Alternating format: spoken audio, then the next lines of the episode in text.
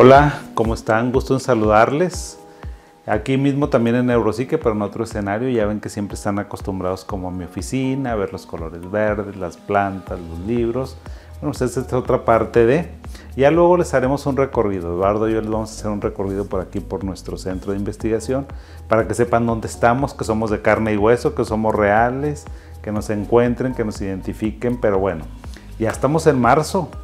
Sí, ya se nos fue enero, ya se nos fue febrero, ya, ya hasta marzo, ya vamos saliendo de una pandemia y entramos en otra mortificación, en otro problema global, pero bueno, pues este, pues así son todas las, las situaciones tan difíciles que hemos estado viviendo, las situaciones eh, ya sea de salud o situaciones así geopolíticas como esto que está sucediendo entre Rusia y Ucrania, pues de una manera nos estresa y hay, hay, ocasiones en que se estresan más unas personas que otras. A veces alguien es muy aprensivo, muy aprensiva, eh, otras veces con ansiedad, con insomnio, con problemas para dormir, con enfermedades, con muchas cosas. Y fíjense que el día de hoy quiero platicarles a lo mejor algún tema. Espero que no sea como tan abstracto porque no es la idea. Lo que yo quiero es ser como concreto y quiero hablar de la invisibilidad de las enfermedades emocionales o de las enfermedades mentales. Y fíjense que este tema que les quiero comentar es un tema que me surgió de una paciente. Tengo una paciente muy complicada, la señora, con una depresión mayor crónica de muy difícil manejo eh, tiene mucho tiempo, mucho, mucho tiempo. Creo que me dice que como 13, 14 años la señora que está sintiendo mal. Tiene periodos en que está bien, está normal, luego otros en que eh, cae mucho en depresión, la señora se desespera. Y ella me decía, doctor, pero hágame algo, doctor, dígame algo. O sea, yo quiero saber por qué me siento así. Enséñeme algo, yo necesito ver. Dije, fíjate, qué buena, qué, qué buen tema y cuánta necesidad tenemos las personas de que nos enseñen. O sea, si yo veo un celular, pues yo necesito ver el celular, no que me digan, fíjate que un celular es un dispositivo que se activa de esta manera, que a lo mejor tiene ciertas funciones. No. Entonces nuestras enfermedades, o sea, nuestras enfermedades mentales, las enfermedades emocionales, tienen síntomas, pero no tienen signos.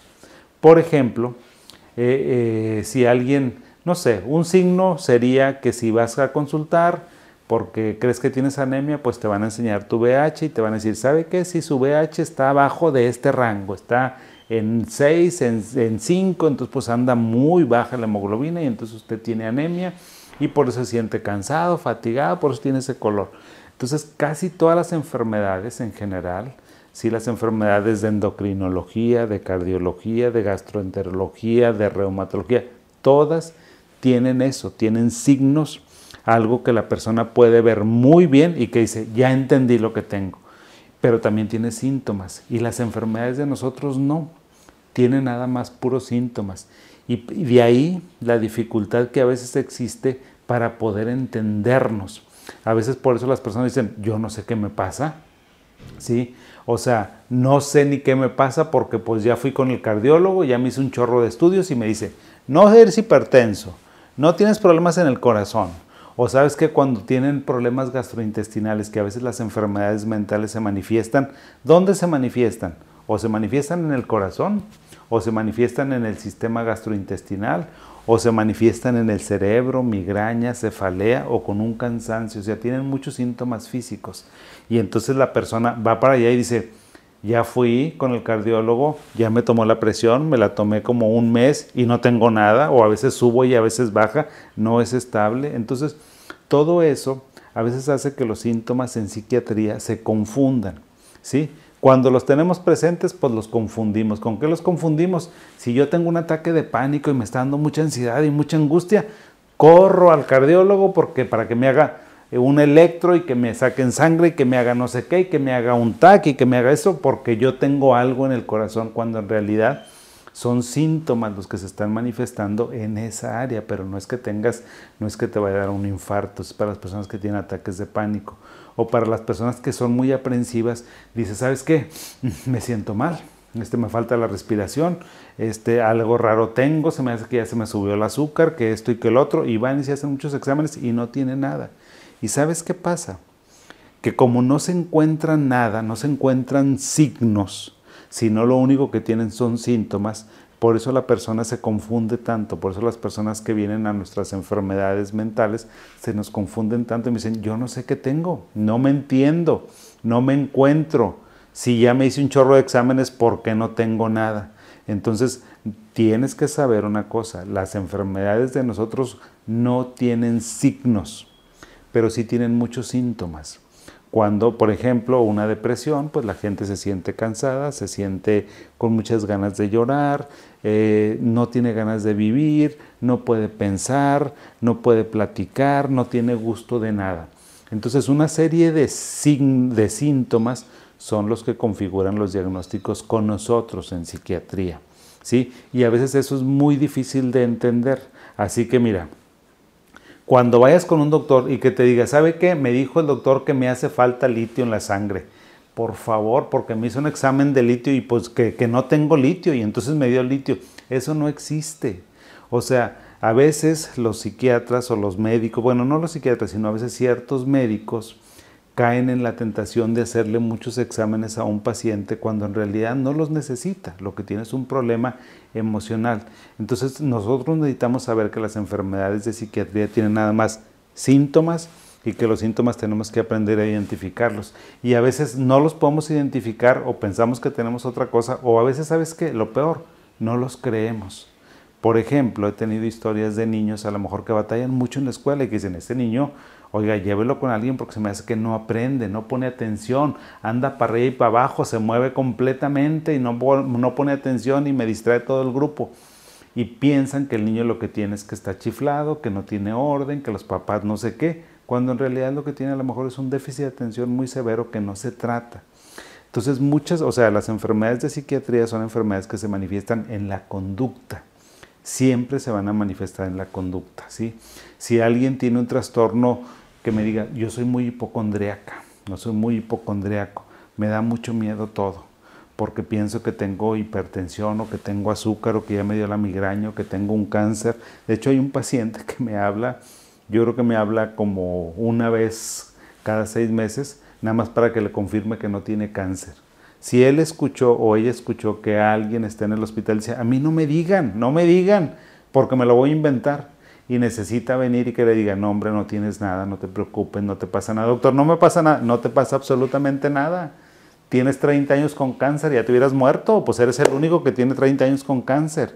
Entonces, ¿qué tenemos que hacer frente a las enfermedades mentales? Bueno, lo que tenemos que hacer es que busques a un especialista, psicólogo, psiquiatra, que te pueda explicar perfectamente bien tus conductas. ¿Qué es explicar? Pues que te las describa, que te diga, mira, sientes, eh, tienes ganas de llorar, sí.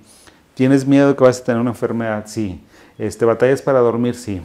¿Batallas para comer? Sí. O sea, que te diga cuáles son los síntomas, porque ahí es donde se ve cuando un especialista conoce el tema. Y entonces te va a dar una lista así y te va a decir, sí, Ok, usted tiene esto, sí. Bueno, eso que usted tiene se llama depresión. Esto que usted tiene se llama ataques de pánico. Esto que usted siente se llama este trastorno bipolar. Eso es lo que se necesita, que un doctor te diga, te haga una lista con las categorías que tú tienes y que te mande a buscar información, pero aguas. Nada de que te me hiciste, nada de que a lo mejor tú sentiste como que te dio la chiripiolco, como que te vas a marear y ya andas buscando a ver si tienes derrames cerebrales y vas y corriendo al internet. Déjame ver, a ver, este mareos, o sea, ¿por qué se siente uno mareado? No, hombre, vas a salir peor de ahí. O sea, no me busquen en internet, en páginas que a lo mejor no son oficiales o que no son de algún doctor, de algún especialista, de alguna clínica, de algún centro de investigación. No se vayan inmediatamente al internet porque ¿sabes qué va a pasar? En lugar de que te me aplaques, te vas a ir para arriba con la ansiedad se te va a disparar todo lo que da. ¿Sí? ¿Por qué? Porque primero entonces los pasos para identificar nuestras enfermedades es ve con un psicólogo, con un psiquiatra, que te explique lo que tienes y que te diga dónde puedes encontrar información para que tú te sigas documentando sobre lo que tú tienes, sobre depresión, sobre ansiedad, sobre uso de sustancias, sobre adicción, sobre problemas de pareja, sobre lo que tú quieras. Y tienes que estudiar. Las enfermedades de psicología y de psiquiatría se tienen que entender, no solamente por el psiquiatra, sino también por el paciente, quien la tiene. La tiene que identificar y decir, ah, ok, ya sé, ya entendí lo que a mí me pasa. Porque si tú no colaboras con tu aprendizaje de que puedas identificar los síntomas, pues estamos perdidos. Porque entonces le dice al doctor, doctor, ¿cuándo me voy a curar, doctor? ¿Qué tengo que hacer? Y ahí con la guía del doctor o del psicólogo, pues te va a llevar perfectamente bien a que aprendas lo que tú tienes y que te diga cómo lo vas a tratar. Porque las enfermedades de psiquiatría sí se tratan, o sea, por supuesto. No es así como que nosotros somos brujos o estamos locos o somos chamanes o andamos dando escopetazos. Eso no. Porque cada uno de este paquete que te dije de síntomas tiene un marco conceptual, tiene un marco teórico, tiene una teoría. Si estos síntomas que se parecen a una depresión, bueno, seguramente es por una disminución de la neuroquímica en el cerebro, de la serotonina y la adrenalina, y hay que darle un medicamento y vamos a dárselo por este tiempo. O sea, sí existen teorías que nos explican por qué tenemos eso. O sea, si alguien tuvo un estrés postraumático, a lo mejor un accidente muy fuerte y resulta que está teniendo flashback, que casi no hemos hablado de eso, o a lo mejor ahorita con la inseguridad que vio que alguien sacó una pistola o que se fue a Laredo, que se fue a Reynosa y pasaron cosas muy feas, a lo mejor la persona está cambiando su conducta. Entonces, si tienes algún cambio en la conducta que tú no puedes explicar y que un médico no te puede explicar, un médico general, un cardiólogo no te puede explicar, tienes que buscar un psicólogo o un psiquiatra y no significa que estés loco. Cuando te digan, cuando tú sientas que te estás infartando y te hiciste mil electrocardiogramas y te dicen que no tienes nada, no es que no tengas nada. A lo que se refieren es que no tienes nada en tu ronco pecho, no te pasa nada al corazón, pero sí pasa algo con la amígdala, con una estructura que está aquí en el cerebro y que te gobierna aquí. Oye, si de repente te da un temblor así que dices, oye, tengo azúcar, no tienes azúcar, el azúcar está perfectamente bien, la glucosa. Lo que está pasando es que estás teniendo una descarga de ansiedad. Si de repente tu pensamiento se vuelve catastrófico y nomás estás pensando, me voy a morir, ya me va a dar un infarto, ya me va a dar la chiripiolca, ya tengo diabetes, ya me va a dar cáncer, porque a veces la mente se vuelve así no es, no es que tengas algo malo, o sea, es un desequilibrio neuroquímico que se provoca por algunas circunstancias que aún no conocemos, porque el cerebro es muy complejo. Entonces, pues ese era el tema que te quería tratar el día de hoy sobre la invisibilidad de las enfermedades mentales, que lo podamos entender. Me gustaría mucho que lo vieran con calma, que me hicieran todas las preguntas que ustedes quieran sobre este tema. Que me digan, doctor, entonces cuando si soy bipolar y siento muchísima energía, o sea, ¿qué se debe eso? Y te lo voy a explicar. Oiga, doctor, entonces si yo soy esquizofrénico y escucho voces, ¿es porque realmente me están hablando o no? Y te explico cuál es la causa. ¿Sí?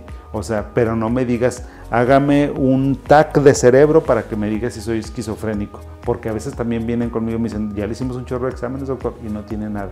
Yo les digo, afortunadamente no tiene nada, no tiene nada en el cerebro, todo está funcionando muy bien, pero la neuroquímica es la que se está alterada.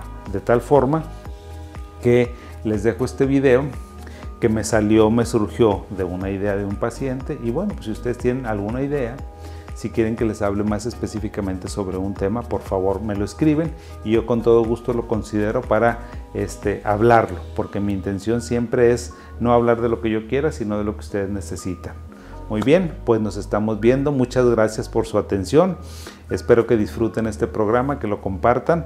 Ahí están nuestras redes sociales. Síganos en todas las redes sociales que ustedes están viendo ahorita en pantalla para que nos compartan y que nuestra comunidad siga creciendo en beneficio de la salud emocional de todos. Un abrazo cariñoso como siempre y los veo el siguiente miércoles. Adiós.